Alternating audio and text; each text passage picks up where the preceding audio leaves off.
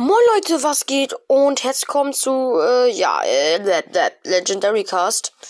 Äh, ja, oh, jetzt, heute kommt mein Mythos, äh, 2.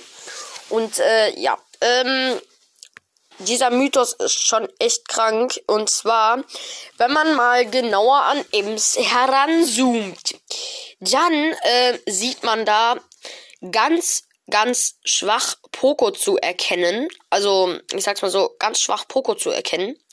Aber das alte Bild von Poco, also Ems ist ja 2020 erschienen und Poco gab es ja schon, sag ich mal so, immer schon auch schon so 2018, 2017.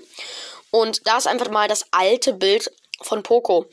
Aber äh, könnt ihr auch selber ausprobieren. Ich habe jetzt keine zwei verschiedenen Bilder dazu, aber ich habe es schon selber mal gesehen.